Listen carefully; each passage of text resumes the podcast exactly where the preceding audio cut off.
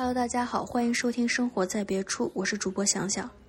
本期节目其实是在今年五月底就录制完成，但是由于个人的重度拖延，一晃五个月才完成剪辑和制作。我浅浅的记得，当时收到了一个来自南法的包裹，里面蜷缩着一个印有金棕榈图案、质量上乘的帆布包。它来自刚刚结束的第七十五届戛纳电影节的纪念品商店，是我的好朋友子路寄来的。本期的节目也是围绕着戛纳电影节影片的片单，除了放映的影片，我们还会聊一下现场的气氛、海滨小镇初夏的日光海滩等等。温馨提示：这期节目会毫无保留的涉及影片的剧透，但依旧希望你们可以喜欢。我呢，就是三十岁前看法国电影会睡着，如今每一周都要看电影续命的主持人想想。我我是拥有蓝牌记者证，但是没有任何写稿任务的本年度戛纳幸运儿子路。真的就是全方位的幸运，呃，没有拿记者证的朋友们羡慕我拿记者证抢票比较容易，拿记者证的朋友们羡慕我拿着证但不干活。我先说一下前情啊，我们几乎就是从二零二零年开始申请这个戛纳记者证，也是我本人用这个 Podcast 第一次申请。之后虽然成功了，但是当年的。电影节也取消了，因为疫情的原因。然后呢，第二年呢，呃，很不幸，当年是就是会有一些签证问题。我记得当时英国是封国了。然后到今年的时候，就终于，终于，终于申请上了。然后我一开始以为，戛纳等，呃，戛纳的记者证不是有等级吗？然后我就想，我肯定是小黄，就是最低那个等级的。结果子路跟我说，事事实上我们拿到的是蓝色记者证，所以。我当时整个人就亢奋起来了，嗯，其实还蓝色记者证还蛮不容易的，因为。呃，我之一开始我也以为是黄色的，一开始我其实都不太清楚记者证的等级，每个颜色代表什么。是我当时跟我一起去戛纳的朋友，呃，他们也是拿了媒体证，然后我们对比了一下，我才发现，哎，原来他们那个才是黄色的记者证，我们是蓝色的记者证，立马有一种 privilege，能说是资本主义在异化人吗？就是你看到有等级的时候，然后你就情不自禁的开始排序，然后比别人高的时候，虽然你知道你不应该觉得优越，但是你又觉得。哦，好幸运。行，然后我还想继续吐槽一下，去年没有去成法国，我特别伤心。因为去年，就尤其是我们之后会聊今年的主竞赛的那个电影，就会发现我频繁睡着。但是去年的整个 lineup 里面有好几个是我非常喜欢的导演和演员，然后再加上我后来因为又去补片，又没有去得了戛纳去补片，去年的片我也非常喜欢，而且去年整个 jury 它那个。呃，就最后评还选片的品味，我觉得也更符合我的那个看电影的那个风格。是这样的，就是我本来呢去申请这个记者证，只是说，嗯，如果子路他顺便。他想去参与一下电影节，然后顺便可以看个三四个片子，可以录一期，就是你知道聊聊这几电影节什么样子啊，然后电影这看了点什么电影啊，遇到什么明星啊，什么就是这么简单的事儿。结果子路就超额完成任务，变成了一个就是我觉得像工作一样事情，然后每天早上七点半。闹钟一响啊，七点还是七点？七点对，七点和七点半在早上有很大的区别。计算一下，你可能是看三部到四部吧。如果不算什么外场的，你去其他地方。我的经验就是在多伦多电影节的时候，我看到第四部，第二天我可能会生病。尤其是有些片子，它的元素可能，嗯，比如说暴力血腥，或者它有一些片子，它是那种比较压抑的。那你的情绪还要得到一些释放呢。第二天再看别的时候，你可能还没有过那个情绪，所以我觉得这个真的不是一个一个普通影迷可以 handle 的事情。但是子路同学 做到了，而不仅做到了，可能最后的时候，呃，听众朋友可能还会听到一个小采访。然后这个采访是也是当时子路他受到朋友的一个邀请，然后呃对一个参与戛纳电影节短片呃导演和演员一起采访。所以我真的觉得。嗯，就是在与此同时，我知道子路同学他还还正常在远程上上上班啊，然后 晚上回去有一些课外 活动要写写作业啊什么，这简直不是常人能 handle 的。就是我只能说，嗯，时间管理大师可以给你盖章了。所以我回，首先我所以我回来睡了两天，就在那个沙发上睡着，就不想动。就是我想就是先让你休息一周，我们再来录这个嘛。再来录第二周，我们再来录戛纳这个。所以今天是六月初，然后这时间，然后呃，我就想再等一周也可以。但是子路同学跟我说，再等一周他就又要去旅游了，就又要出去玩了。所以，所以只有今天，要不然这个记忆和激情会随着时间 淡去。现在还很新鲜，就其实，在戛纳，我一开始也没有觉得说我会把所有的都都会 checklist 都都做掉，所以我一开始的计划也只是定了一周嘛。但是你一旦进入到那边，你会被那个氛围给卷入，因为所有人都很焦虑的说啊，我想看这个，我想看那个，然后他们抢不到票，但我能抢到票，然后就有一种，嗯，我抢到票了，我还不去看，这不是罪过吗？而且因为是这样子，就你抢的票也不能去给别人。所以，呃，就比较比较浪费。其实我有很多八卦想问，嗯，然后也有挺多就是你的场外信息，就是没有看在没有看电影的时候，你在戛纳现场都做一些什么，然后看到了什么样的人。其实，在机场的时候人就非常多，我已经很久没有经历过这么多人的现场，我甚至不禁有点社恐，在那取行李的时候。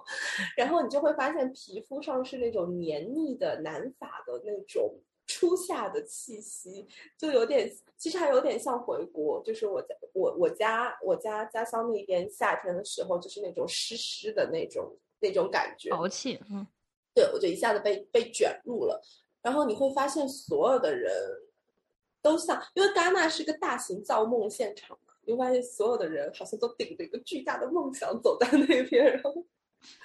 就就很有意思。呃，这整体的感觉就是像参加了一个大型的节日。呃，就是比如说我们平时在家看电影，你看的可能就是电影本身，但你在戛纳可能看的更多，你关注当然也会关注电影，但是你关注的更多可能是电影背后或者是电影其他，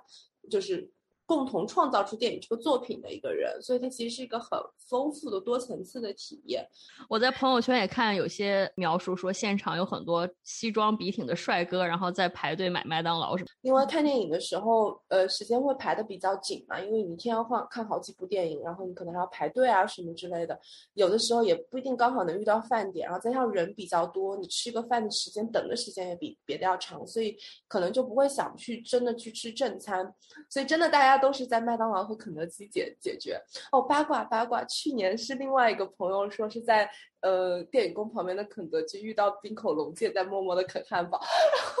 哦，可惜 Podcast 无法把我们俩的表情录下。对，你知道我当时看，我真是疯狂的嫉妒。我当时在英英国的家里，在刷刷他的朋友圈，刷的时候我就在想说，我想哭，我要哭了，我又错过了什么？我我觉得在戛纳看电影就是有一个。特别感动的时刻就是电影刚开场之前，然后开始放那个片头，然后你能感受到全场的人都是跟你怀着差不多激动的心情，然后有人会吹口哨，然后有人会拍手，你就知道就是大家都是哦，we are all set up，就是我们都准备好了，然后我们要去去一起进入这么一场梦境，然后那个时候其实其实很感动的，就你有的时候平时在电影院看电影，你会知道。呃，很多人都是随便来看一看的，就你就不太会那么在意在场的观众。但我在戛纳的时候，就会有一种小的 community 的感觉，你知道，大家都都很爱电影。天呐，我们现在就要进入到最关键的 录制环节，就是聊聊主竞赛单元。OK，先这样吧，先大概子路介绍一下，就是戛纳电影节有几个单元吧。嗯，其实戛纳它是不光就大家关注的比较多的，可能是主竞赛单元，所有的新闻媒体报道也会最关注，就是说有哪些电影进了主竞赛，因为这个是会在最后最重要的评奖环节。其实除了主竞赛，它还有很多平行单元，呃，我也没有全部都参与，嗯，但是我试着在每个单元都会看一看。它有一个单元叫呃一种关注。呃，一种关注单元呢，它其实是相对比较新的导演的，不一定是处女作，但是都是前几部作品。然后它表现了，就是戛纳会觉得这个导演比较有未来的潜力。嗯，就像今年进了主竞赛的那一部《亲密》，呃，他的那个导演就是他的上一部作品就是在一一种关注单元上拿了大奖，所以他就是真属于坐火箭飞升，然后从一种关注马上就进了主竞赛。就属于戛纳宠儿系列，还有一个系列叫导演双周，呃，这个也是一个平行单元，它也它关注的导演是相对比一种关注的导演要更全民一些，然后呃，就是我不是很清楚就是他选片的那个标准是什么，嗯。但是它就相当于是另外一个平行的一个场次的放映。但是我这次有一种感觉，就是主竞赛选的很多片子，它都有一个宏大议题在后面。但是一种关注或导演双周，好像更多关注一些个人叙事。到到之后我们聊具体的片子的时候可以说，因为我总有一种感觉，就是，嗯，就像你看法国电影，其实很多法国电影可以说它很 cute。嗯，他是关注一些你个人生活中一些微小的事情，一些微小的困惑。好像今年的主竞赛会比较少把这样的片子选入他的就是 line up 里面。主竞赛他会关注什么生态议题、女女权议题、动物保护议题、伊朗的荣誉谋杀 之类的，就是你就好像是会有一点话题度，或者就我总觉得好像背后有一点 agenda 在后面，好像你才。足以去，嗯，进主竞赛，这当然只是我自己的一个推测啊，就官方从来没有这么说过。然后呃，其他的环节还包括一个叫戛纳经典环节，呃，戛纳经典也不一定都是老电影，但是它可能是一些没有办法去分类的，比如说我这次看戛纳经典看了一个关于坎皮恩的纪录片，我非常喜欢。还有一个环节就是沙滩电影，就每天晚上九点钟的时候会放一部沙滩电影。今今年沙滩电影的开就是开场片就是《楚门的世界》，呃，但我没有去看了，因为那天我在看别的。但沙滩电影就气氛很好。对，我觉得看每次看那个沙滩电影，就是像一个装置艺术一样，就是每一个去戛纳电影节都会在那儿拍一张照片，就是在晚上夜幕降临的时候，就是一些影迷坐在沙滩上，然后仰望星空的样子。嗯，真的很有气氛，因为他给你准备的都是躺椅的。我们现在嗯就要进入主竞赛单元的讨论了，一共是二十一部，我应该是看了十七部，因为我记得我是有四部没有看。OK，太好了，数字数据已奉上。现在我们就开始聊吧，因为我们现在聊的这个 agenda 都是根据子路的打星开始聊，满分是五星，先从五星的开始聊，然后慢慢的往下逐一按照降星 聊下去。我在一开始准备收 notes 的时候，就是把五星、四星。都准备的非常细，包括我还看了一下这个导演的生平啊什么的，就大概脑子里过了一下。然后等到到三星的时候，我就已经 没有力气再继续补补足这个 show notes 了。可是我觉得也是有些东西可以吐槽，或者有些东西也可以大概聊一下这个影片是讲的是什么。然后，嗯，在开始之前，先问一下子路，你打这个星是有什么标准吗？还是只是个人的偏好？嗯，首先肯定都是个人偏好了，就是完全不代表影片的质量。如果是有导演的影迷不要来掐我，如果给他打的很差的，就是这样子的。就是打星基本上是我看完电影之后我就会打个星，但是后期有微调，但微调的不多。呃，我所有的打星都是根据我这次看电影的那个想法，没有说在我所有的看的电影里，我觉得它是五星。就是有有些如果把它。扩大化放到我就是这么多年看的所有电影里，也不一定是五星。然后，比如说我在这里面打一星的电影，它绝对不是我看的所有的电影里面的一星，不然它进戛纳也就有点太说不过去了。只是说相对在主竞赛里，我想把它有一个区分度，呃，来跟你聊一下我看的感受。嗯，然后五星最大的就其实五星只有一个标准，就是我被它的能量场卷入。就是五星给我的感觉，就是看这个电影像喝了酒，就你你觉得自我在他的电影里有一定程度的被融化了。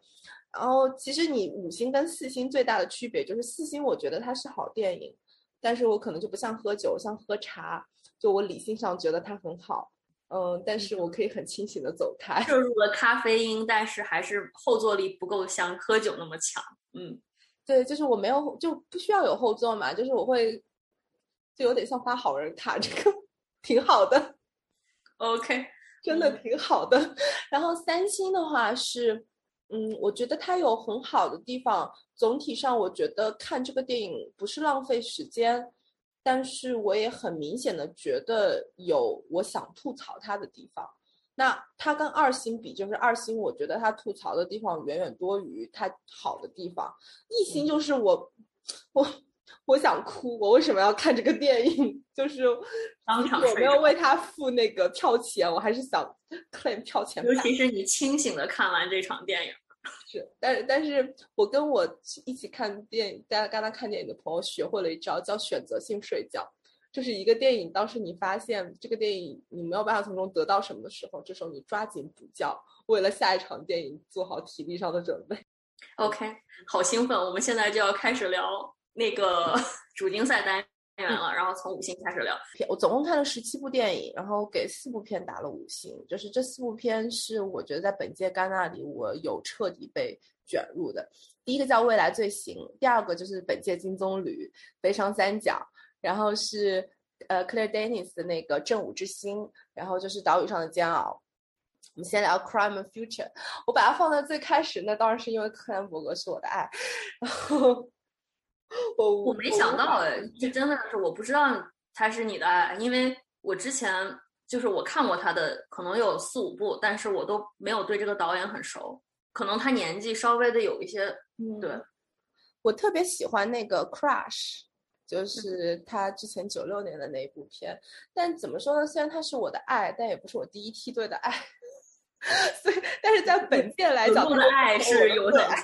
级的。他是至少他是拿蓝牌记者证的，就是嗯，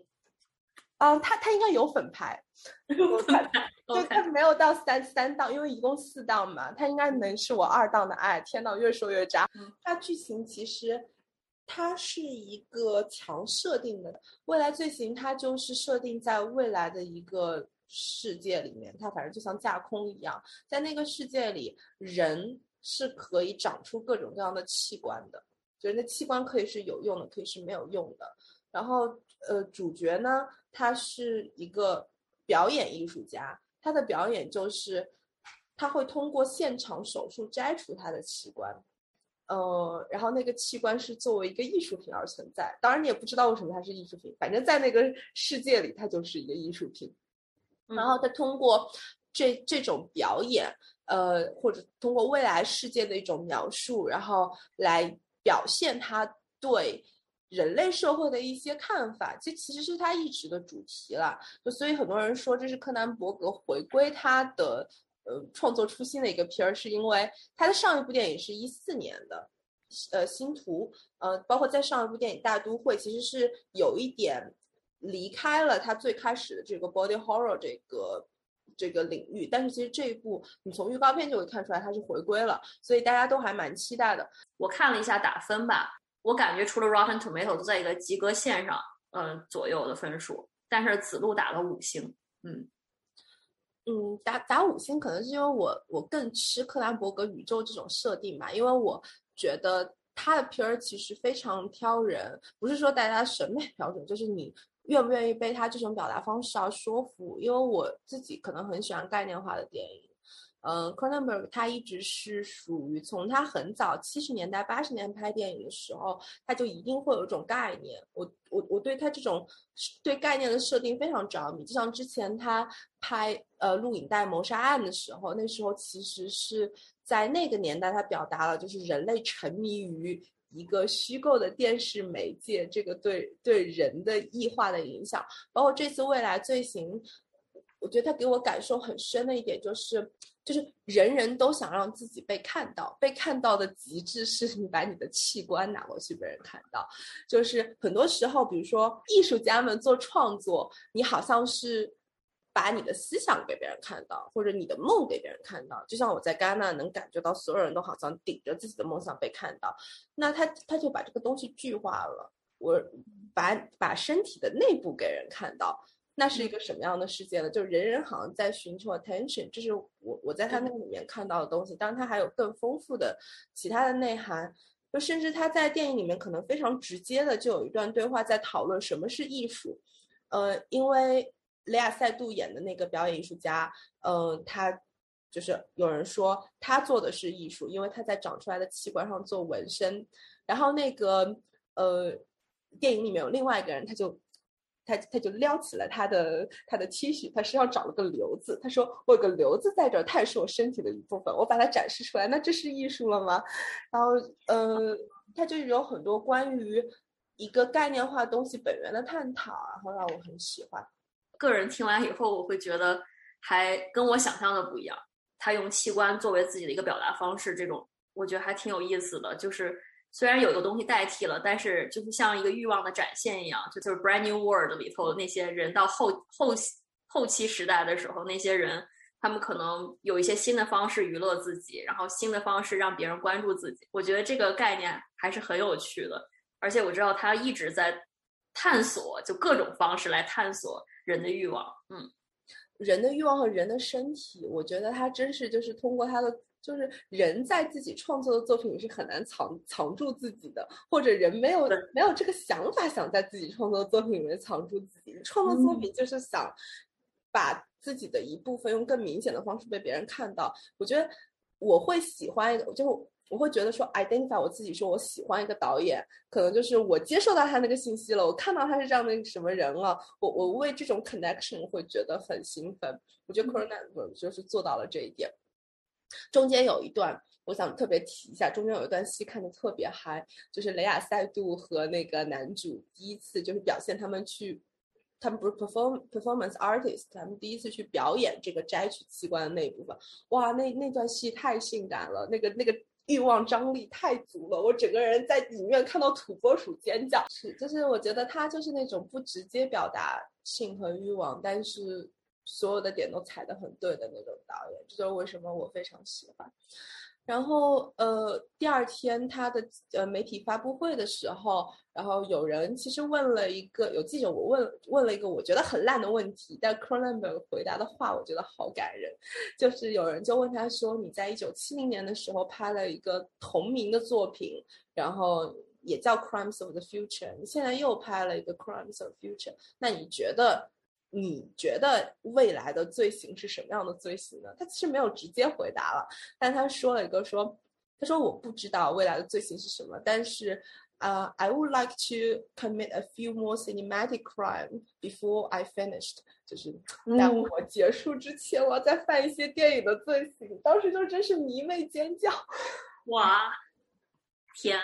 就当一个他今年已经七十九了，快八十了，就是。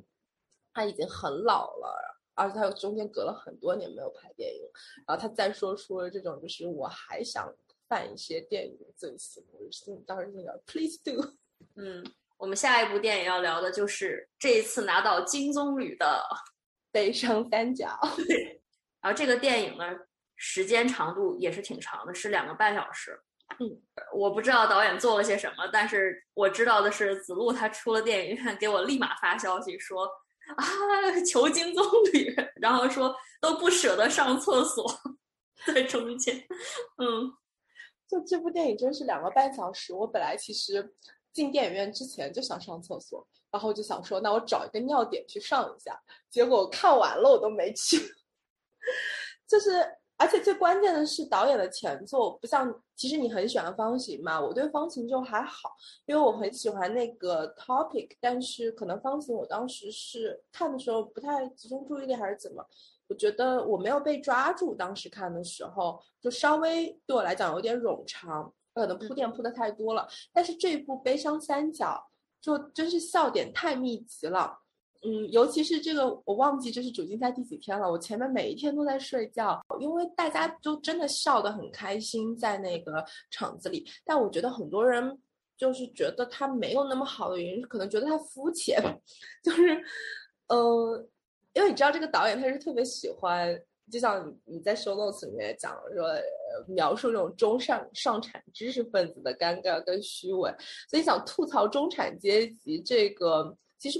不算新鲜吧，尤其是在比较挑剔的电影人里面，会觉得说你这个不是从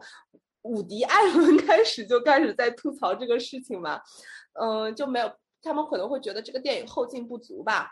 大概讲一下你在电影院全程观看的一个就是感受，呃，可能会涉及剧透啊，听众朋友们。哦，这这对这这个电影，如果你想看的话，可以先跳过这一段，因为我不知道，我觉得这个电影剧透可能还稍微有点影响。观看体验，嗯，首先那个悲伤三角，呃，他是在电影里面明确说了悲伤三角那个三角是什么的，就是我之前也觉得说这可能是一个体验，但是后来发现，嗯，我没有特别看出来它有什么体验了。他说悲伤三角其实是人皱起眉头的时候，然后你在那个眼睛和那个额头中间会皱起来那一块地方，那是三角，那叫。悲伤三角。它的最开始就有一段非常搞笑的，就讲一群人去面试模特，说如果你是，呃。是 Balenciaga 的那个模特，你就必须得板着脸；如果你是 H&M 的模特，你就必须去开心的笑。然后他就有一个非常讽刺的对比，就让他们让让模特反复的在这两个表情里面去去切换。Oh my god！就是这一部，我我没有觉得它笑点很有门槛吧？我觉得就是如果你能感受到那种消费社会的那种讽刺，你就会被你就会被逗笑啊，因为。很明显，嗯呃，然后还有一个三角，我不知道是不是跟这部电影是三幕有关系。它其实是最开始，呃，第一幕它是讲了一对模特，呃，一对模特他们之间的关系，然后它涉及到模特的试镜啊，然后涉及到男女主之间的一些对话，可能是对，其实对 feminist 的有一点小的调侃，但是是，呃，就是。就是调侃有一些 PC 的一些情况，就比如说，呃，女生会希望男生付钱付账啊，然后，呃，用他作为模特，他用美貌去换取一些东西之类的。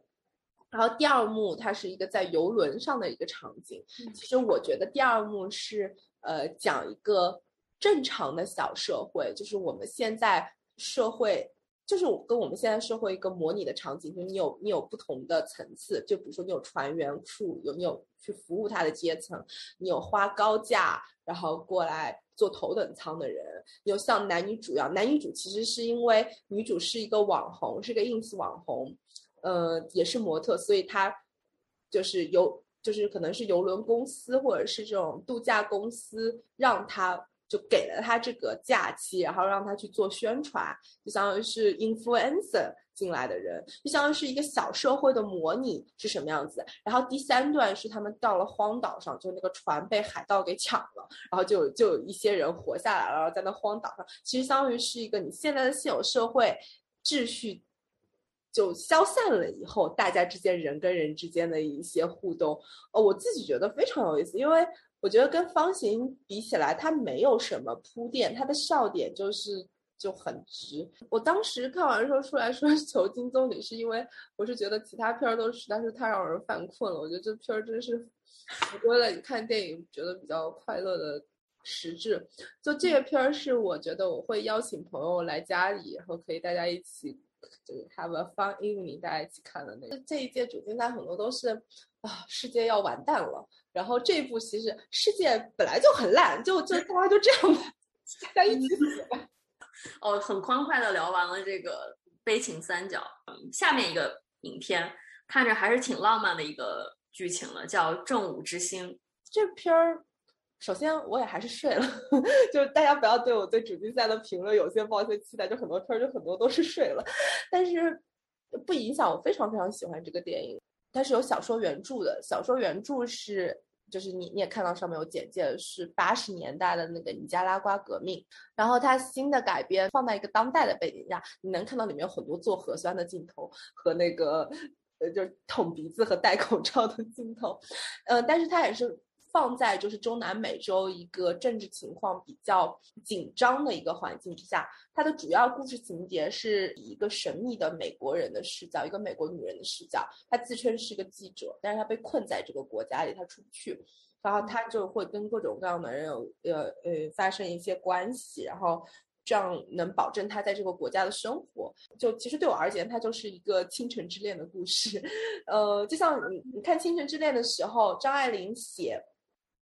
写写了很多背景吧，没有写太多呃背景。香港是陷落了，但是香港陷落不重要，就是一个城的陷落，它也只聚焦在诶一对人的关系之上。呃，我觉得这五之星对我来讲是这么一种存在，而且，呃，它又整个设定又是那种中南美洲的非常潮湿的雨季。然后外面一直在下滂沱大雨，然后里面的人是完全不知道出路的。女主她都没有护照了，所以她并不知道她什么时候能回国。我说这剧情很容易共情吧？听着。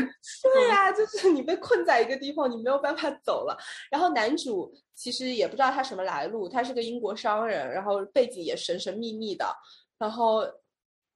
他他也想走，他也走不了，嗯，然后男主好像还在被人追杀，嗯，中间因为中间有一段睡过去了，并不知道他到底怎么了，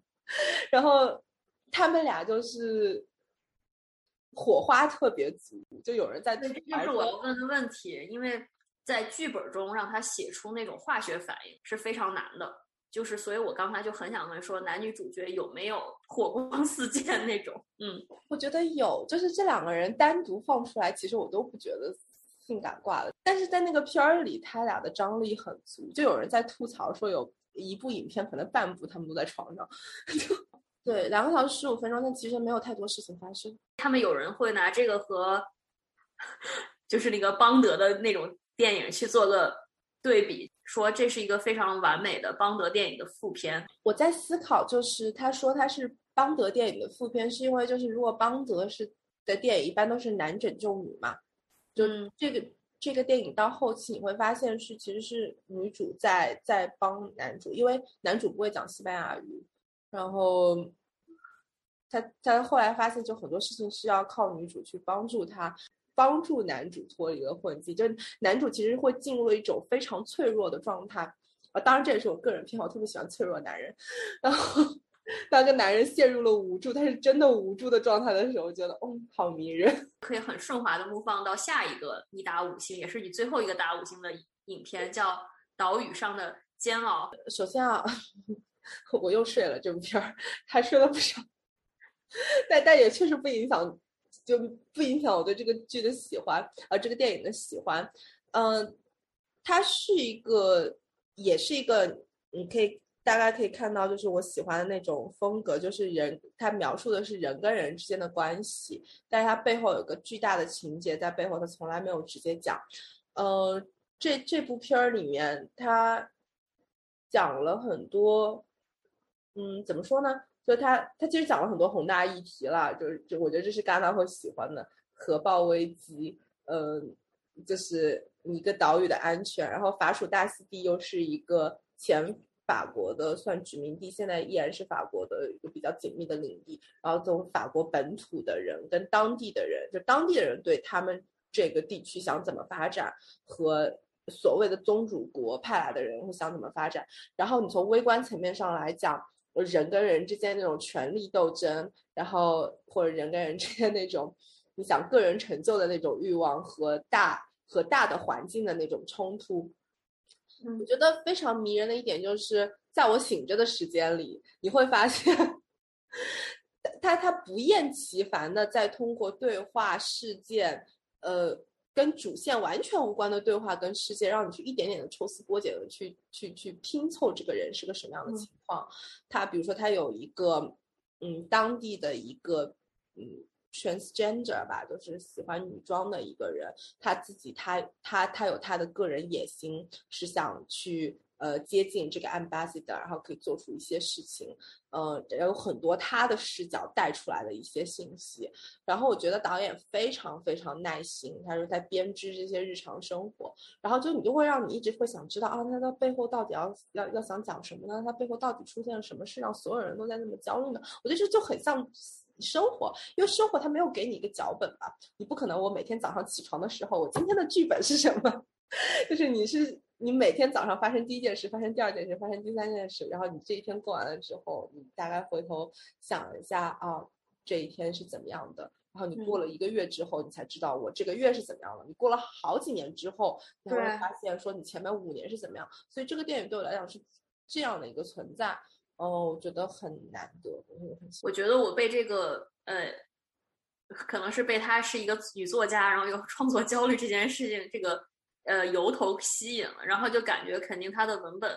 是比较丰富的。如果是像你说有很多对话，是的。然后那个创作焦虑这个在后面那个 showing up 里面也也也是相当于是创作焦虑。所以那我们正好 可以转到现在，下面我们就要聊一些呃子路评价是四星的这个呃主竞赛影片。然后第一部就是好戏登场，嗯，但是它的英文名字非常简单，就叫 showing up。嗯嗯，可以大概简单介绍一下它讲了什么，然后还有你的呃感觉。好，呃，就就接着前面讲嘛，就是说他其实也有创作焦虑，就是因为嗯，我觉得就今年戛呃戛纳主竞赛的时候，好多片子就会有一些小的那种 connection，然后会像发现彩蛋一样，发现他们讲的是同样的东西。这部片儿呢，它不是一个作家，它其实是一个艺术家，他主要是做那种小的泥塑的。然后他其实大部分的剧情都是在描述他要在画廊做展览之前他的生活。就你最开始，你可以看到他跟那个邻居之间吵架，然后他发现他的猫，呃，在呃在 袭击鸟，然后那个鸟就很惨的在他家的浴室里奄奄一息，然后特别真实，很好笑。就是他他就是说，他是在说 bad cat 坏猫猫坏猫猫，他就打他的猫，然后把就是也就是做事一样的打他的猫，然后把鸟，嗯，就是。包起来，然后就是说你别死在我家，就把它放到外面去，意思说你只要别死在我家就行，很很好笑。然后他就是包括他说他想要呃好好的今天要工作，要把那个创作做完。然后他的邻居就说我也有很多工作呀，就是每个人都有自己的 agenda，为什么我要配合你的 agenda？然后包括他想去工作，但是他发现他家的猫粮没有了，但是他的猫又很饿，一直在那叫，然后就只能去买猫粮。嗯。就很真实，你就会在想说，很多时候你看到那些创作出来，但你并不知道之前是怎么样的。一就我看这么多里面比较少的，真的是在关注个人生活的。我这之前想说的就是，其实我为什么很喜欢今年的一种关注单元，就是一种关注单元好像有更多的关于个人生活的那些片子，好像但可能 Jury 觉得这个不够宏大。嗯，下一个片子是。名字很有意思，英文名字叫 Forever Young。然后我看完的时候，我觉得如果我看见这个名字，我一定不会，我就觉得我可能不会买票，很像一句那个打雷姐的歌词一样，不太。但是中文名字翻的叫《杏仁剧院》，然后我觉得可能是跟它的剧情相关。嗯，呃，是的，因为它那个这个片儿拍的是巴黎郊区的一个一个剧院。然后我当时这片我是第二天看的，第一天主竞赛首映的时候我没有看，是因为朋友都说很好看，所以我才会去看的。就他，他那个他其实应该拍的是一个半自传，应该是导演年轻时候的故事。八卦时间，导演是那个卡拉布里尼的姐姐，啊还是妹妹？就是哦。对对，就是他，他对他们家是都灵望族啦，就是女主也差不多是这样，女主也是个非常有钱人家的大小姐，然后，然后这一部我觉得是非常非常法式的一个片儿，就所有的人都很癫狂，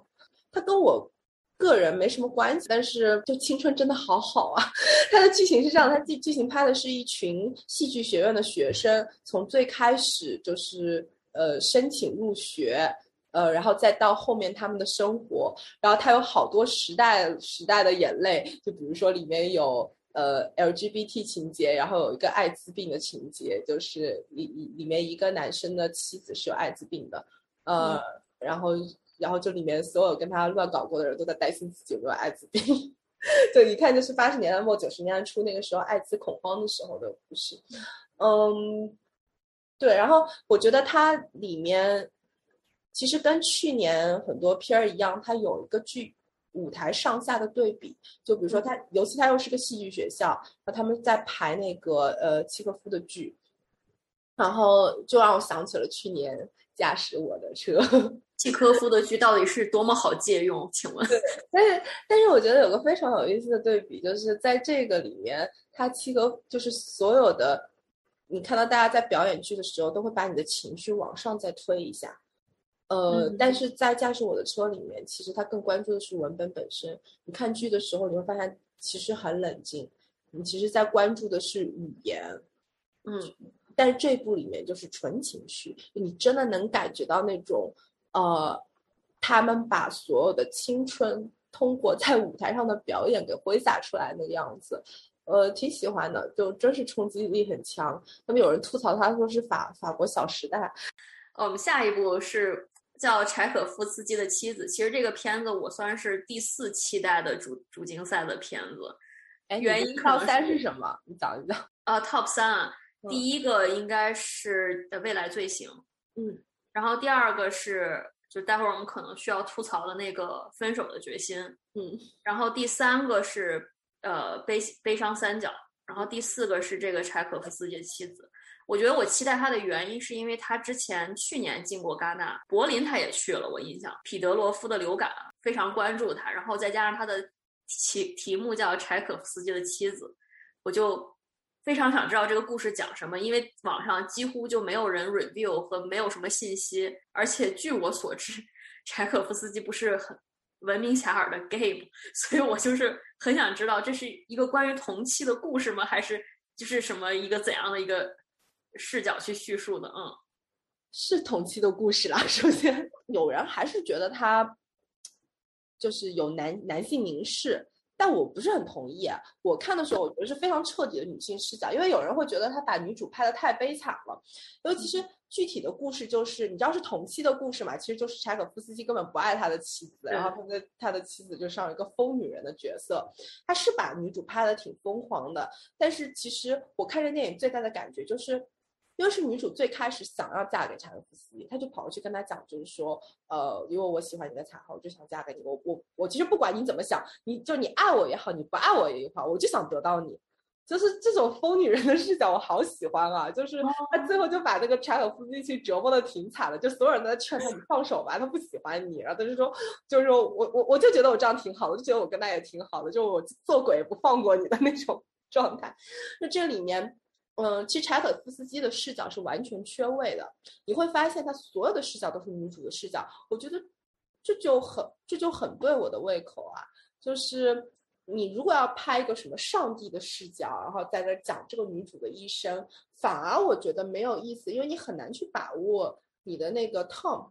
你同情他吗？你是要讲他悲剧的一生吗？我觉得这样都有点太傲慢了。他没有，他反而是一个非常平视的视角。然后，呃，女主是什么样子的？然后我很喜欢哦。首先，这个导演的前作我也是，就是这次之前才补的。嗯，我我喜欢他两点，一个是我觉得他的配乐真的太好。然后第二个是他非常会把情绪具象化，就中间他有一段讲说女主就是情绪被压抑的很深的时候，然后他是用一场非常美的失火的镜头，就是跳舞一样，然后从呃室内到室外，然后火一路烧过来。嗯嗯，下一个影片就是刚才我们提到的那个蒙吉的核爆危机，之前我们也一起看过，就是我们往期播客还聊过他的那个四月三周两天嘛。然后罗罗马尼亚大师级导演，哎，这部片没睡着哎，但这片这部片走神走的 挺厉害的。最开始，它其实主要它是讲的是，主要还是因为背景不太熟悉吧。它讲的是罗马尼亚的种族冲突，它的视角是一个呃，首先是返乡的罗马尼亚人啊，他他从国外回去，呃，然后。他出他之前成长的那个小村庄里面，因为是跟匈牙利的边境，所以他一直有一些就是罗马尼亚人跟匈牙利人，还有跟吉普赛人或者是更远的地方的人的一些种族冲突。嗯，他拍的技巧特别娴熟，就是你每一个，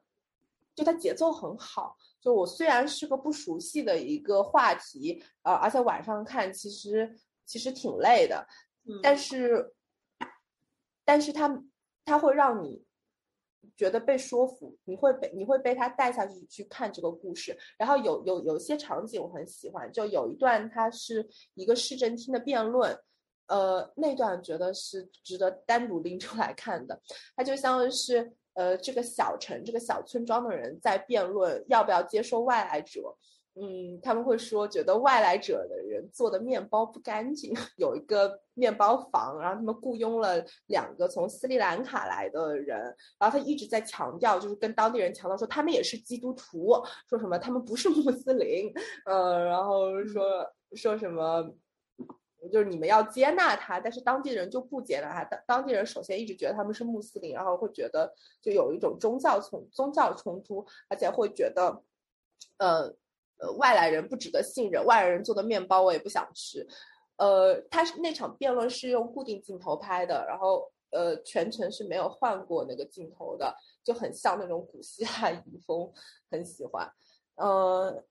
然后还有一个到了一个说东方是一种相对概念，你是想说就是东欧的东，就是对对对，我想说是这个，就是我在 show notes 里面想说，呃，其实罗马尼亚在欧洲是属于相对被歧视的国家嘛，就是那种东西的那种歧视。呃，欧盟一直是对，就很多国家，包括英国脱欧也是因为对欧盟东扩有点不太满意嘛。我觉得他们，呃，不管是经济上还是政治上都不是很，就跟欧盟不是很搭调。那你可以看到在。欧盟很边缘的罗马尼亚，他们自己内部的那些冲突，比如说他们会歧视匈牙利人，他们会歧视吉普赛人，他们会歧视更东的斯里兰卡人。所以其实我觉得更多是大家对于不不不熟悉的东西，呃，对于一个外来的一个恐惧。然后我觉得蒙吉非常的以小见大，嗯，我觉得是个 solid work。就是还蛮值得看的，只是就是下午看完《悲悲悲伤三角》，下午再呃晚上再看《荷包危机》，觉得《荷包危机》实在太沉重了。就蒙吉本人就像一个非常非常忧国忧民、慈眉善目的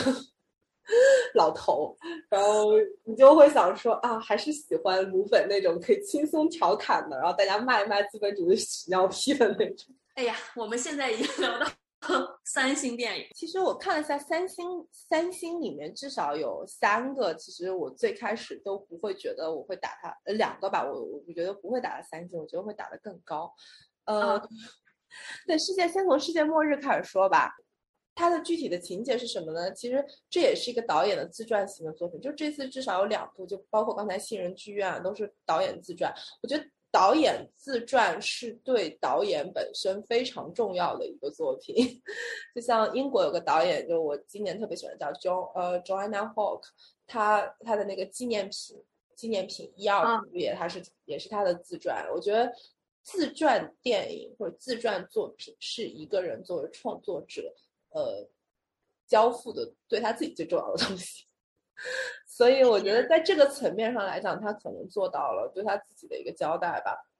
他讲的是一个犹太移民的小孩，呃的故事。就是我觉得里面有非常 stereotype 的一个对比，就是一个想做艺术家的犹太小孩，就是叫犹太人、犹太移民或者犹太家庭，可能对于小孩的要求跟跟中国移民差不多吧，赚钱嘛，呃，有好的生活，嗯。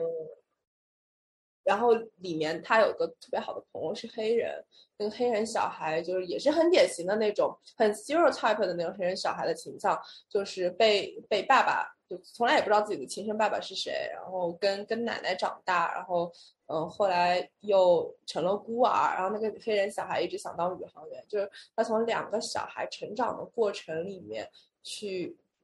去讲一个美国梦的故事。Oh my god！就我我不知道怎么能把它说的有意思一点，因为我确实觉得这个这个故事并不让我觉得有意思，但是。他整个拍的过程让人非常舒服的、顺畅的把这个故事讲完了。嗯，是这样子的，就是那天我我其实本来也是要看这个片子的，但是我就没有想到，就是在电影开场大概几个小时之前，就收到非常非常详细的一个 screen screenshot notes，就那个 notes 里面写了导演的创作背景，甚至把这个这篇电影的整个的故事情节都写完了十几页。反正美国的公关团队太卷了，太太厉害了。这次还有个比较大的事情，就是那个《Top Gun》第二部在戛纳首发了嘛。啊，他真的是大手笔，找了法国的空军，然后来拉那个庆祝的那个庆祝的那个条幅，然后放了在那个戛纳电影宫对面放了一个巨大的那个壮志凌云的头盔，然后还有那种就是呃大的显示屏循环播放 Top Gun 的那个就是重点的那个情节，嗯，然后 Top Gun 首映完了之后，就是放了大概有十分钟的烟花，完全不顾还在放沙滩电影，就是。就是美国人占领戛纳，好 overwhelming 啊！听着就是，然后所有美国人的 party 也是最吵的。你我不是纯粹吐槽，就是能做到这么这么用功的、这么认真的，真的不多。我问了我朋友的法国，就是他拿法国媒体证嘛，然后就法国的媒体宣发是做不到那么周周到的。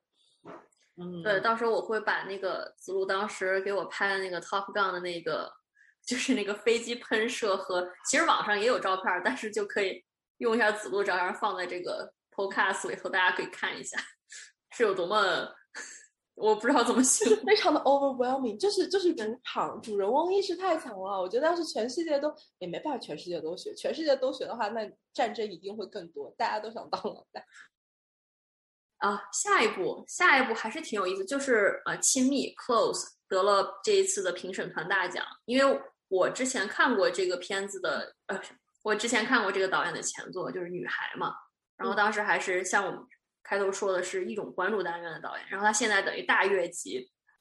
嗯，就《亲密》这一部其实讲的就是，反正就最经典的主竞赛一般都会有 LGBT 片嘛，就这个就是很。我觉得是很经典的 LGBT 片的主题，讲的是两个从小到大的小男孩，然后一个小男孩可以这么说吧，反正就是也不算剧透吧，呃，算剧透，但是无所谓，就一个小男孩没关系，嗯，一个小男孩死了，然后另外一个小男孩就是在他这个最好的朋友，但其实也是呃有点萌动的对象去世了之后，他怎么去处理那种巨大的丧失。丧失感，呃，我觉得，就其实他拍的非常细腻了，就是就像你说的，就是，嗯，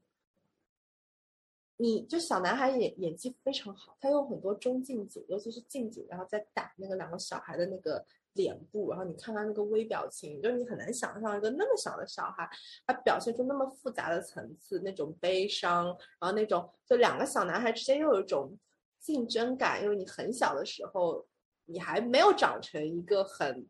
完备的大人，你很多事情还在探索阶段的时候，嗯，那那那那种未完成感，就我觉得挺好的。包括这中间有一段，就是用那个推土机推过了玫瑰花丛，我就觉得说，天呐，这什么绝美爱恋故事！就我我我觉得爱看 BL 文的应该会在里面得到了最最加哦，我了解了，就是那种我我会姨母笑，原来是有点还是有点耽美类型，包括就是里面那个死掉的小男孩中间有一段他吹吹黑管的镜头，然后另外那个小孩看着他，然后就是就真是姨母笑。好的，但是并没有让你觉得是能进入到四星了，是吗？嗯，我对我我觉得。因为，因为我觉得它仅限于此。当然，因为这部片的，嗯，媒体场评分特别高，就是华语媒体场的评分特别高，可以到时候大家可以看一看，就是其他人更喜欢他的部分。太好了，我们下一个要聊的就是前客。我我以为只是要聊我的追星日常而已。就这个这个电影真的是除了失之愈合本身，都就是一个彻底的韩国片，它不是个日本片。就包括好像从。发行的公司呀，呃，演员班底啊，什么之类的，嗯，都是韩国的班底，嗯，但是我觉得失之愈合适应的蛮好的，就是他拍韩国片就真有韩国片的味，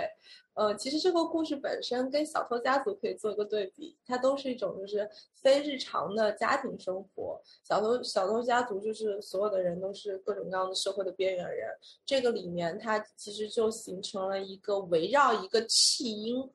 呃，有了一个很奇怪的一个团伙一样的东西。宋宋康昊，呃，就是拿了最佳男主的宋康昊，呃，是一番嘛，就是男一。然后我的 不行，我就我们现在的我的笑容。我们家江东元男二，然后 IU IU 是演的女一，就 IU 其实演的是嗯那个。就是要丢掉这个孩子的这个年轻的妈妈，呃，你喜欢的裴斗娜在里面演的是一个嗯，detective，就相当于是一个刑警，他去侦破这个案件，他从一个就是呃警察的视角和他们那边那个所谓的犯罪团伙的视角。我说就是《失之愈合》这部里面拍的非常韩，是因为它里面有了非常经典的韩剧场景，就是里面有一段摩天轮表白，哇，就是你知道摩天轮这个一摆出来就已经是 完全是韩剧偶像剧的剧情，就是这里面涉及大量剧透啊，就是呃江东元演的那个呃男男角色跟 IU 演的女角色中间发生了一段对话，意思就是说呃。想要想要组建一个新型的家庭，然后那阿 U 就问那谁是爸爸，然后张东就说那我是爸爸，然后阿 U 就开始讲说说说就不可能实现的，说呃因为警察马上会把我抓走，然后就说呃报纸上就会也会有大幅的刊登我的作为犯罪嫌疑人的照片，然后就是犯，他说要江人说会给你的眼睛打码嘛，然后就把他手这么盖过去，他说就是会这个样子嘛，就盖住了他的眼睛。然后我觉得这个片儿本身就是，嗯，四平八稳吧，就是你会觉得它没有任何犯错的地方，节奏也很好，嗯，故事也很完整，然后也有一些闪光的地方，然后俊男靓女。嗯，但而且当时你出来的时候，你给我讲是，你还是挺喜欢的，就是你头一天跟我说你你很喜欢，当然可能你说是有这个江东源的滤镜，粉丝滤镜，粉丝滤镜，绝对是粉丝滤镜。第二天就冷静了。呃，我们当时去看那个 press conference，press conference 之后，就是大家，因为其实大部分人，就我刚刚跟你讲，其实大部分人不认识江东源，就在那儿追星的是追 IU 的比较多。我知道，而且都我朋友圈完全刷屏，就是就在戛纳的人，嗯，就是大家都挤着然后再去追 IU，然后我知道有人是喜欢宋康昊，有人是喜欢石之予和，其实当人其实问到的人不多，然后我就在他出来的时候，我就逮着了空，我就我就跟他讲说，我啊，我十三岁的时候就很喜欢你，然后就我就说完就想走了，然后他，然后他就问我，就说说，哦，How is your life after？然后你知道，你知道这句话回的太他妈好了。我说 Good enough for making me standing here seeing you。Oh my god！我们就这么一段对话，你知道，我当时我就，我我这段不能删，我觉得哇，这太冲击了吧！我要死了，你知道吧？就是瘫痪了吧？对我们聊完这个很兴奋的 江东源，然后我们现在要进入一个非常听上去有点沉闷，然后又。有很多连跟各很多其他作品有连接的一个作品叫《驴叫》。嗯，呃，这片儿就是我去看的时候毫无预期，因为这个导演他是个波兰导演，他年纪很大了，呃，有很多前作，但是我确实没有看过他之前的作品。然后当时这个名字也很奇怪，然后当时看之前呢，唯一知道信息是这个片儿是于佩尔主演的。嗯，然后 我们看了一个半小时，于佩尔还没有出现，只有驴。然后，甚至我朋友是看完这片儿，就是还没看到于佩尔出演，他就已经退场了。然后我说你走了没多久，于佩尔就出现了，但是他一出现也就只出现了大概十分钟，也没有看懂于佩尔为什么要出现。就但反正就是整个片，它是一个真的是驴的视角的片。我觉得，呃，它是个非常先锋的作品。嗯，导演在这个年纪，他其实相当于是完全突破了他之前的电影的视角。我没有看他之前的电影，但我看一下大概的简介，他之前没有拍过这种这种角度的。而且动物保护或者是你这种 dehumanize 的这种视角，这个其实是非常年轻态的一个话题吧。我觉得如果是一个三十出头的导演拍出来，我非常的理解；但是如果是一个八十多岁的导演拍出来，我就真是 respect。嗯。而且它不是一个噱头，就有些人，就比如说很多人在吐槽柴可夫斯基的妻子，就是说他男性拍不出真的女性视角。但其实你这么想说，如果动物能说话，他一定要会说你们人类拍不出我们动物的视角。可 可能真的是，但是作为一个同样是个人类，我觉得他还是在就是带入我们沉浸式进入驴的视角，还做的挺好的。中间有一度，我真的感觉我是在用驴的眼睛看世界。然后那个小驴真的，哎，好快乐！就是有一段，它是半夜，然后他从那个 被关的地方挣脱出来，他就一路撒欢快乐的在那个森林里跑。你说那个镜头就。对对，然后就会有那种上下的晃，你真的感觉就是你就是那条驴在那撒欢的跑，然后跑到太阳快日出了，然后就沉浸式的体会到小驴的放风的快乐。然后他跑到那个城市里面，有一段就，嗯，被被一群喝醉酒的人，就是好像是在看球还是怎么样，具体不太忘了，就喝醉了酒。然后那一帮人就把小驴这么搂过来，说我们要拍照消费。然后那个小驴居然露出了尴尬而不失礼貌的微笑，我都不知道怎么做到的。我当时就是我。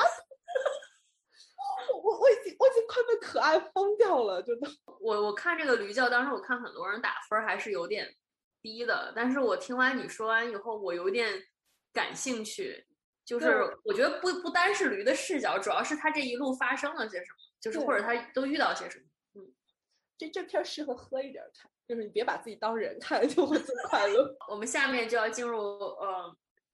两星一星环节。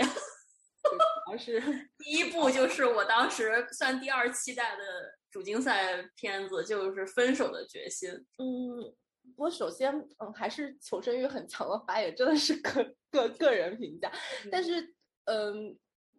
因为《分手的决心》它声势非常浩大，可能是因为根据发行公司的原因，它非常大手笔，就是前两天的场刊的封面都是《分手的决心》。你看那个 Day One，那就是看到大哎，我拿给你看，我还拿了一本回来。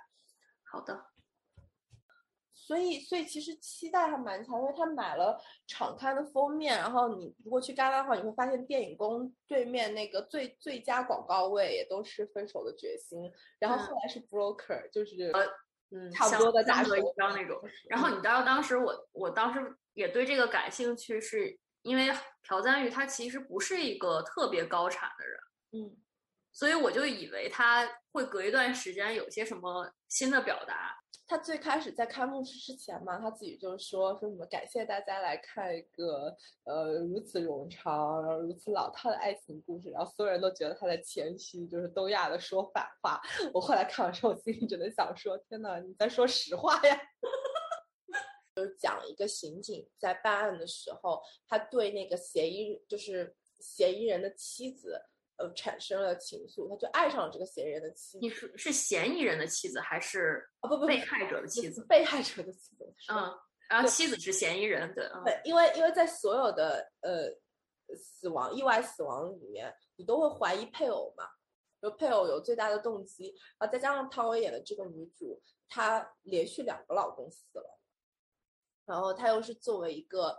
中国来的女人，就是说经常说韩语不太好，然后就是。呃，就会有一些，他要用最简单的词跟他讲，或者讲话会有点木讷或者什么之类的。嗯，我觉得拍的不好，是因为我觉得没有看到两个人之间的张力。但我仔细想说，可以能理解，因为他如果作为一个他角色的设定是一个异国的女人，然后呃不懂语言，那他一定是会有一些比较 awkward 的一些场景会在，所以。就你会觉得这个女主非常的拙，但是好像是是合理的啦。你作为一个语言不通的话，你有那种拙劣的表情或者拙劣的言语，好像也能理解。就汤唯经常演的，哎天呐，我我克制一下。没关系，我是跟你一个船上。怎么说呢？就是我对她，我一开始的担心是我怕她成为这个电影的败笔，这是我的担心。其实，但是后来我看完了就是那些评论以后，我就反反而是觉得哦。这是一个围绕他对创造出的电影啊，呃，就是就是因为他经常会在片场露出那种比较茫然，凡之间的那个那个情欲就已经要冲破屏幕了。但是这个里面朴而且我在想《白日焰火》的时候，我也很喜欢那片，我当时觉得特别的神奇，因为它它的环境又是那种很寒冷的嘛。然后我觉得最神奇的就是桂纶镁，他是台湾。嗯，他是台湾人，但是他要说点东北腔。对，但是你依旧可以怎么说呢？去忽略掉他的那个腔调，然后去明白两个人之间的性张力在哪个哪个地方啊？对，这里面我就完全没有感受到。但是有人可能是觉得这是一种东亚式的纯爱，所以没有没有不要老扯到性上去了，可能是那种情绪的涌涌动。我最想吐槽就是汤唯在前半段为了表现她的神秘，露出一些神秘的微笑。就就像偷笑一样，然后我一直想想到影片最后，我就想寻求一下解释，他那个影他那个偷笑是因为什 么？他的表情是 represent what？对他他的表情有种突然爆发的，就是他他就应该很悲伤，因为他作为一个呃就守寡的妻子，但是他他他会露出了一抹微笑，然后还歪个嘴，然后就特意是吧？特意对，就是就是唉。好好难受，而而且这个片我特别想吐槽的就是我真的很饿，就是，对，为什么要点那么多外卖？你一个审查犯人，你为什么这个意思啊？你 show notes 里说为什么审犯人要不停点外卖？然后原来你的意思是我饿了，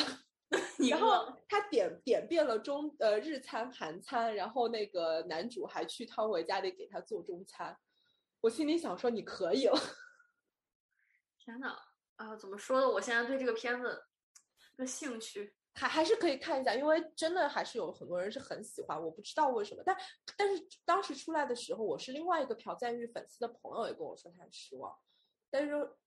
嗯，就当天出来的时候，我遇到的人说很失望，但不知道为什么后来又也有，后来就慢慢又回去了，好奇怪，啊慢慢就有人在那说。说他们之间的，就就反而跟我的感受完全相反，就是我感受不到的东西，他们 somehow 是能在这个片子里感受到的。那我觉得就留给大家自己看看，能到底可能也是在这个片子里感受到。我觉得有可能统一答案就是也是粉丝滤镜。想想也是了，那我可能从江东源那感受到了别人。这么一讲，突然特别能理解，感觉感觉那个子路真是轻拍了。因为我我从那个你现场发过来的 comments 里感觉当时还是挺啊，当时好气，当时真的好气。好的，那我们下面就是可以快速过过其他，因为这几个片子我没有具体去搜，但是我也知道就是嗯，确实有留下姓名。一个是姐弟，就是你刚才说也是有很多爆发情绪爆发场景的一个影片。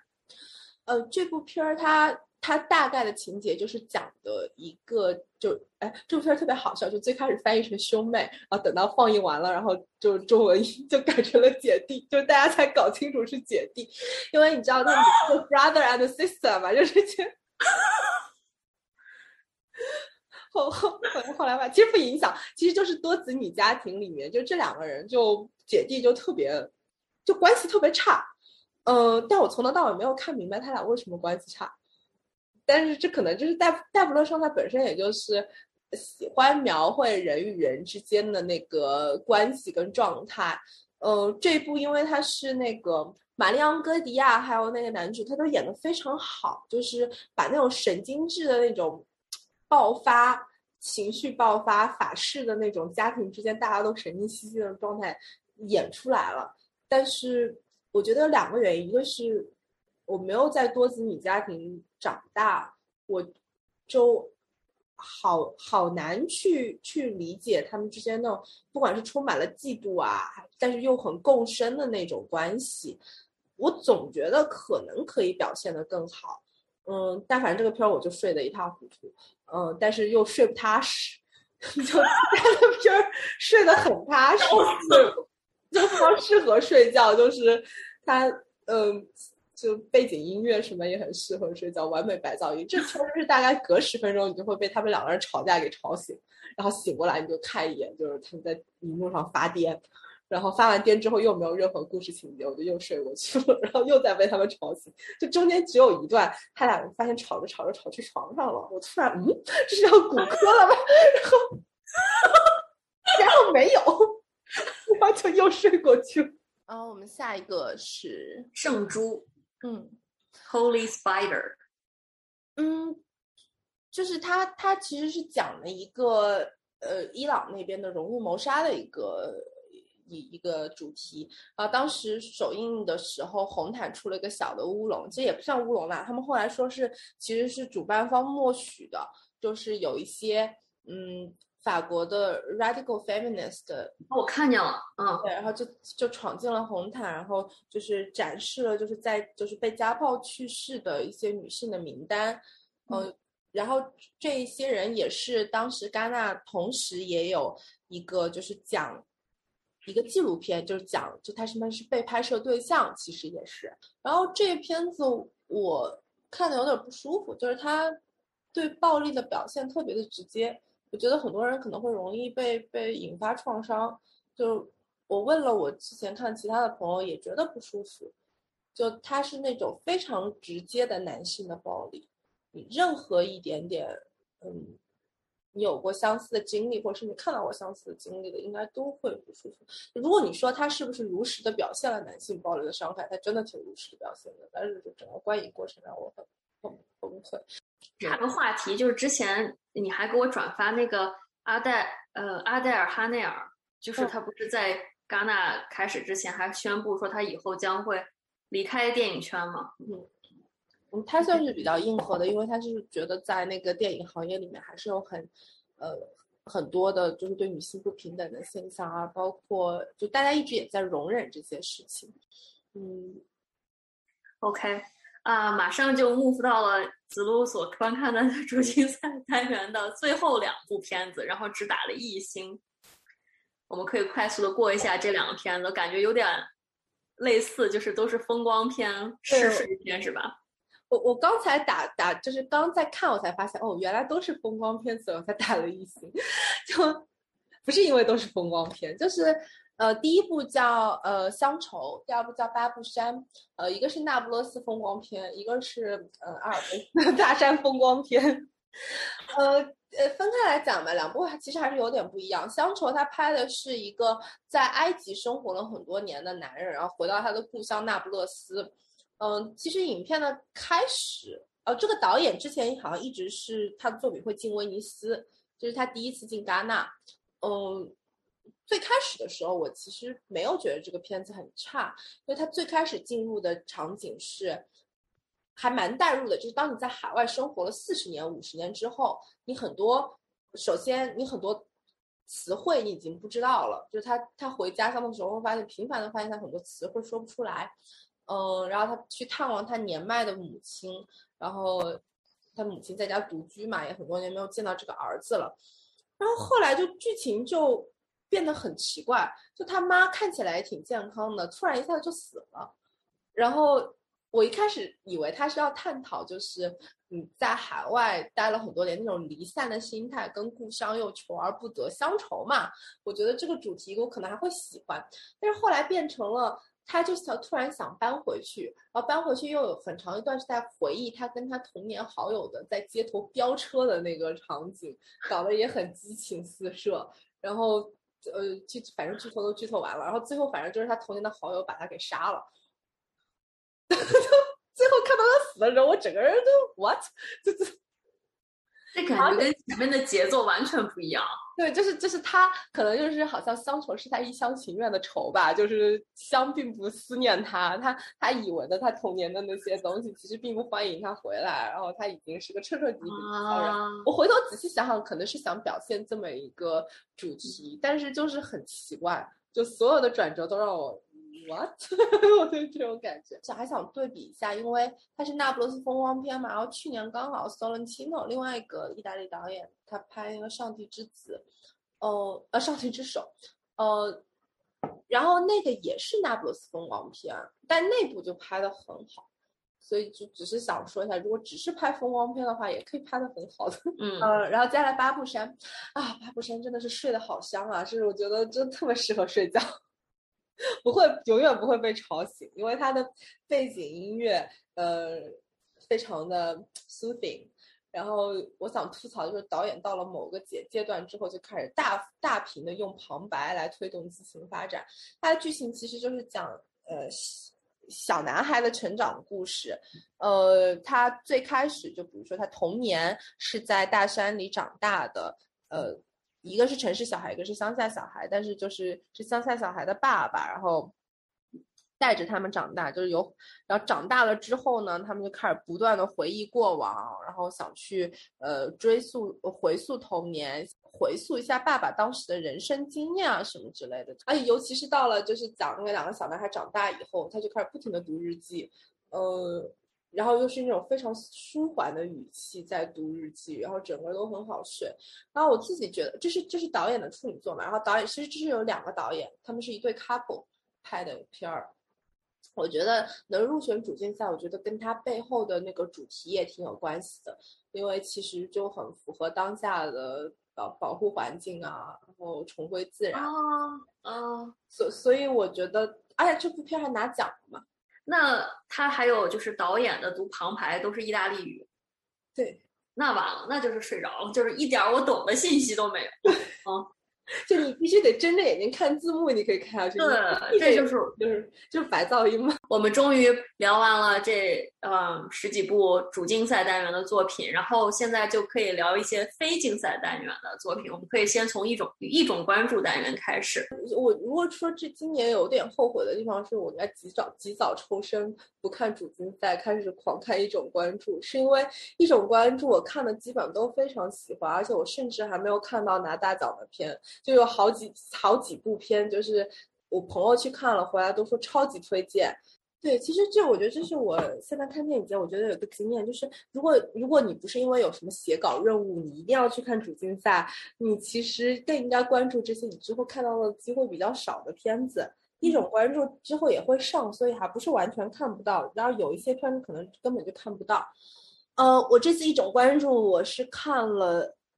两个片儿，我都非常喜欢，我都直接打的五星，就是无无情难自抑的他的五行。第一部叫呃《Sick of Myself》，呃，第第二部叫呃《More Than Ever》，呃，厌恶自己和尤其。呃，第一部片儿的导演，他第一部片儿是个挪威片。他的导演就是去年大火的《世界上最糟糕的人》的那部电影的 producer，呃，所以你能看到这个片儿跟《世界上最糟糕的人》基本上是同样的风格，都是在那个奥斯陆的街头拍的，就是三十三十岁左右的年轻女性的人生困惑，甚至就是还有同样的男演员出场。我觉得这个男主，我可能近期都不会忘掉他了，因为真的是太刷屏了。我觉得现在他对我来讲简直像是全全挪威唯一的男演员，而且我发现他们。现在开始抢夺法式作女片的这个这个份额了，哦，是 啊，我就看的感觉就是怎么怎么挪威人开始开拍作女片了，这不是不是很 chill 吗？对，但是我我发现挪威式作女跟法式作女还真的不太一样，我可以吐槽一下，是法国人拍作女片拍的理直气壮。就是从红麦开始，就是女人作天经地义，就是他会，就是说服你自己说，难道你不应该这么想吗？就是从来不会为为他的作有任何一点羞耻。但是挪威的这种所谓的作影片，其实可能更符合我们当下的那种想法，就是就是那种三十代人的困惑，但是他也很困惑他的困惑，他觉得这样活的并不一定很对，但是好像就只能只能这么活下去，就像。你可能三十岁之前会觉得，哇，三十岁应该都应该知道我要过什么样的人生，或已经在正确的道路上，或者不说是正确的道路，是一个就是稳定的轨道上前进了。但你会发现，到了三十岁，你还是不知道要怎么过。所以他拍的更多的是这种，或者这几年我们看到挪威片这种都市都市生活困惑片吧。然后我当时看的是首映场，看的时候我是跟导演跟剧组一起看的。然后最前开始，导演有一段他自己的。相当于是介绍一样，导演本人你可以可以看出来，他是个非常有意思的人了。就是开头讲的话也很轻松，就开始讲说这个片呢，啊，大家都说它是喜剧片，但是只有唯一一个问题就是你得知道在什么地方笑。就他确实有一些非常非常奇怪的笑点，但是我非常吃他的笑点。然后我可以大概讲一下它的剧情，因为其实剧情不影响理解了，就是跟世界上最糟糕的人其实是同一个方向，就是一个不知道要怎么去生活的女女性，那她会觉得她无足轻重，她始终觉得她在她自己生活里不重要，就包括她的男友会当她是隐形人，她的生活里所有的事件的发生，好像她也都是个配角，但你知道。呃，人在自己的生活里，你在自己的视角里，不可能心甘情愿把自己当成配角。然后这个女主她最后她做出了一个决定，就是呃让让自己毁容。然后，然后她毁容，她是通过服用一种违禁药物，然后让她的皮肤上长出了特别丑的地方。但她因为这个火了，呃，然后她因为这个享受了很多的关注。其实她就是她这个跟。呃，又回到最前，我觉得跟 Promise of Future 是有 connection 的地方，就是你的内心一些 ugly 的东西，你自己他把它具象化了，然后你因你把这个东西摊开在人面前被看到，呃，我我我觉得这他他把这个概念抽象出来，我觉得我很喜欢，嗯。嗯，包括它里面会讲说那个女主因为她的就。因为他的疾病和丑陋，然后就得到了很多被那个镁光灯拍摄的机会啊。他们还专门会办一个展，然后就是去，就是他其实有点讽刺当下那种 body positivity。我觉得那种运动，就是你什么样的身材你都要爱自己，或者你什么样的脸是什么样子的，有缺陷的东西。他们好会讽刺这种事儿啊。北欧那边在讽刺这种中产阶级病吧？我觉得其实是一点。不管这个挪威片还是悲伤悲悲伤三角是个瑞典片嘛，都是都是在在往这个方向前进。下一部稍微有点沉重。下一部我看它是因为这部是男主遗作，但他是在今年早些的时候是滑雪的时候去世了，就觉得很讽刺。那这个片儿里面是女主得了绝症，男主是作为她的伴侣，然后要去接受这么一件事儿。嗯，它的故事的情节就是女主得了一个怪病，是肺纤维化怪病，她就会一点点的窒息而死。这个就特别符合主题，女主一直在咳，她在等待肺部移植。然后她在这个过程里，她会觉得她跟那些健康的人中间有弊，就是因为你其实仔细想，就是健康的人其实只有看到垂死的人，才能更加确定他们作为健康的人存在嘛。那你作为无可避免的得绝症，在走向死亡的人里面，会很痛恨这件事情，所以她在很长一段时间，她会觉得她的丈夫不理解她。然后这个时候，她在网上看 blog，看看 blog，看到有一个也是绝症的一个呃一个人，呃住在挪威，然后他 PO 的他那些就是面对病痛的东西，他 somehow 他觉得有一些 connection，然后他就去联系那个人，然后之后他就跑去，相当于先去跑去挪威见网友了。但他就是想要逃离日常生活，但但他不是一个纯粹沉重的片，中间有很多很好笑的地方。就比如说，女主当时看看那个 blog 的时候被吸引，她反复看了好几遍的时候，是那个人发了一个他自己背面裸体的照片，就是他穿着像围裙一样的东西，但是有人背部发给他，他看着病房外面，然后那个身材很好的一个男性，然后女主就有点嗯。然后他就开始跟他 聊天，聊天的过程里面，对方没有开摄像头，说他摄像头坏了。然后你知道，就跟那种，就你知道，即使临死的人，他有各种生生命的欲望或者什么之类的，你就当时会，你会有一种，嗯，这就是 你能理解他，他对亲密的人不能讲出的话，但是他对一个同样的跟他命运相连的人能够能够讲出来。然后他就去挪威见网友了，当然她跟她丈夫说的非常冠冕堂皇。说我我呃我还没有真正的自己旅行过，我不想在我死亡之前就是没有真正的自己旅行，which is true，就是他肯定也是实话。但是你作为观众能看到他的另外一面，其实想去见网友，然后结果见网友果不其然的见光死了，然后对方并不是一个帅哥。虽然你前面他铺垫了很多，就是对方可能很。attractive，然后包括对方会跟他讲说，说我发了 blog 之后，很多人给我寄了他的呃呃裸照，男的女的都有，就是创造出一个非常暧昧的场景。但是你见到本人的时候是个大爷，嗯，然后女主就还有点不太好意思在那说什么，嗯嗯，你跟那个照片上不太一样。然后那人就说什么照片？然后，然后，然后就说就是那张你在病房那个照片。然后那个大爷在那笑说：“哦，我从来没有说那个是我，意思就是说那个是我同病房的那个人。”然后女主就陷入了一阵沉默。然后就是你在前半段的时候，你会就会联想说啊，见网友，你可能就是会会会跟网友怎么有一段 romance 什么之类的。但是那个大爷就让他睡在他的就是小木屋里。然后女主早上五点钟就被那个日光给照醒了，然后。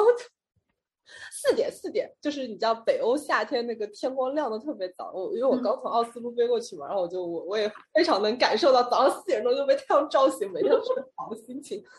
然后就就有这些呃这些小的那些 awkward 的瞬间，然后又很有意思。但是它整个主题是，我是很就是很能很能很能有 connection 的感觉的，就是一个人如果。到生命的最后，他真的是一个人在面，就是我们每个人其实是自己在面对自己跟自己身体的关系。就当你生病的时候，就就是女主咳得要死要活的时候了，因为我肺肺也不太好，而且我就特别能理解，就是你身体有病痛的时候，是你自己在对抗一个病痛。如果你要去面对生命的终点，而是只有你自己，爱人是没有任何办法的。就中间他们后来就是男主追到挪威去，他们有一段争吵，然后女主就是说说什么呃。你不能体会我的心情，然后男主就说你也不能体会我的心情，就开口争吵了，永远就是这样的，你们不能理解我的心情。但是你仔细想想，你双方你都能代入。呃，男主他作为一个病人的伴侣，呃，他其实已经尽可能做到了，但是他能做到什么呢？他能不能做到？他很爱对方，所以他希望对方可以留下来跟他在一起。但是你仔细想想，这也只是我的需，就是你作为伴侣我的需求，我爱你，我希望你留在这儿。那。两个人的需求就是会有冲突，然后两个人走的路也只能是各自在走，所以最后的，呃，可以说结局嘛，其实也不重要了。最后的结局其实就是女主决定要留在挪威，她没有直接说了，她就最后的镜头就是男主回了法国，呃，然后女主就留在挪威了，她相当于是没有回去等她的那个肺部移植，她就决定要放弃肺部移植这件事，嗯，个人要面对死亡，就是这么一个故事，呃。我我也看的首映场，也是跟那个导演跟演员一起拍的。女主呃结束了以后，疯狂的哭，大哭，因因为男主已经不在了。我我是说的时候，对，嗯，天，对，就这简直就是当年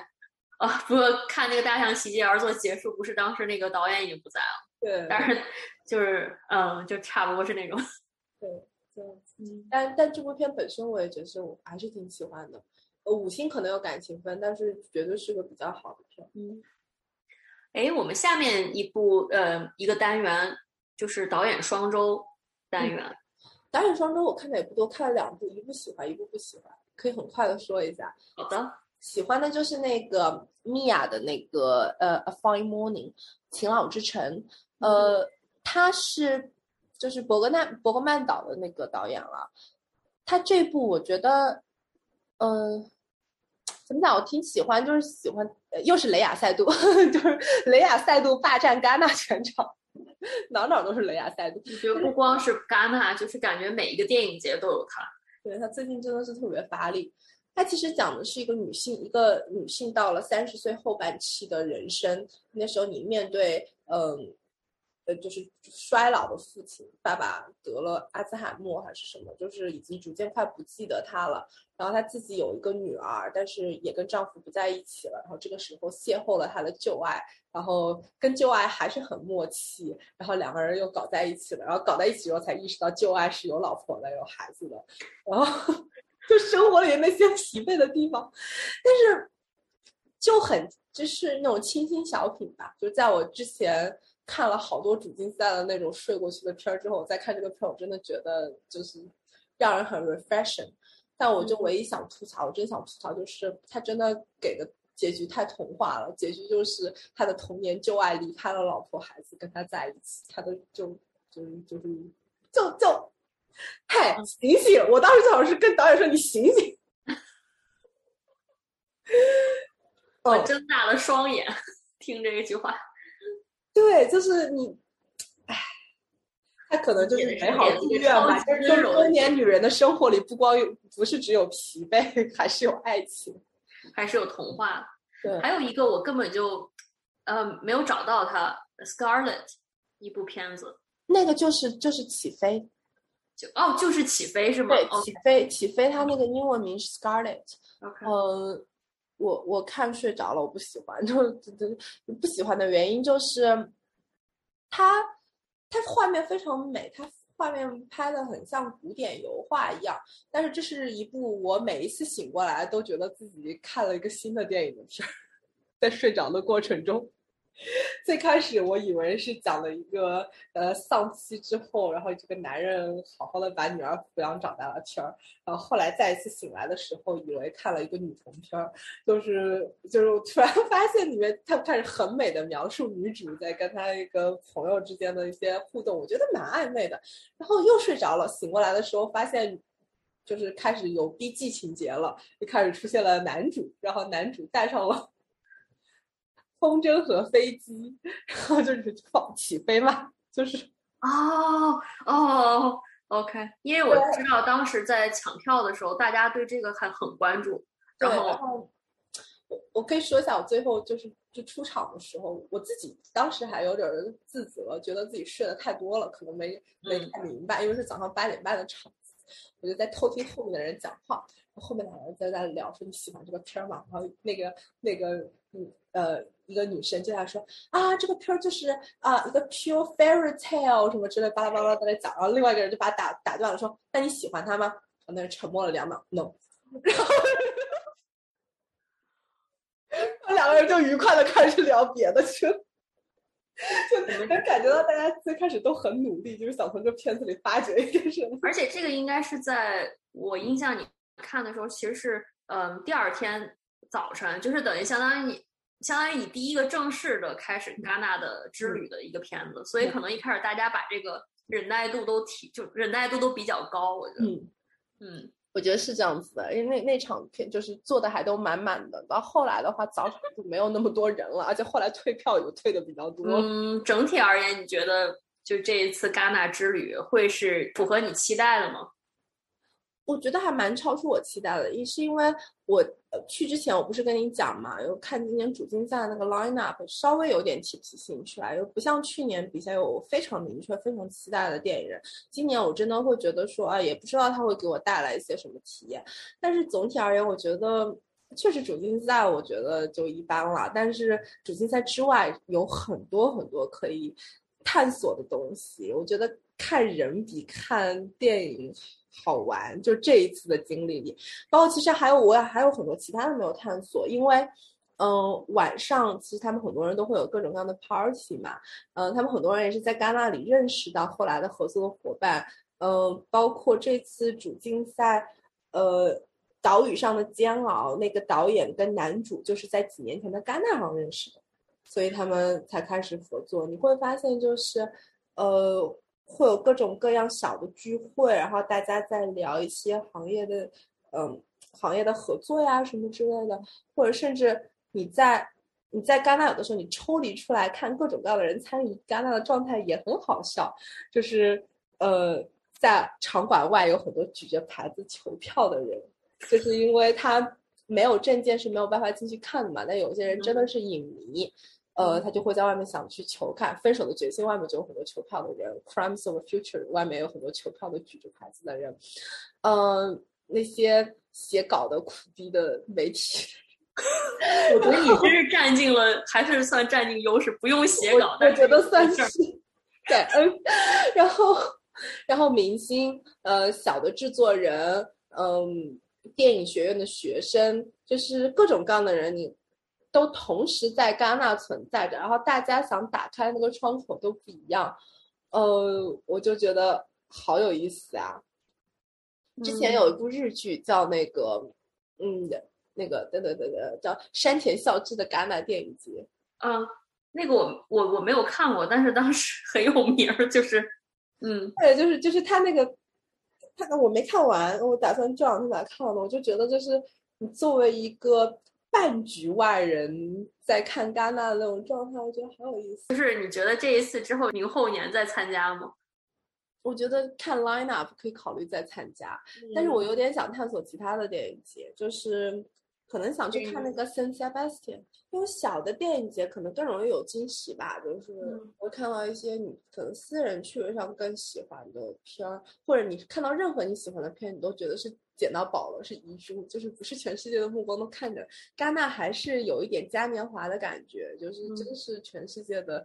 那就全世界的网红都在那边打卡吧，连帕梅拉都在那边打卡。啊真的？对我朋友给我发的，就说什么帕梅拉发 ins，就是在戛纳的最后一天什么之类的。你会发现，就是哦，还有一个场外信息，就我在戛纳是我在欧洲感觉女生身高最高的，因为各种各样的什么模特啊、演员啊，大家要踩着高不就是我去的。我所以，我我会觉得，你当你看那个悲悲伤三角的时候，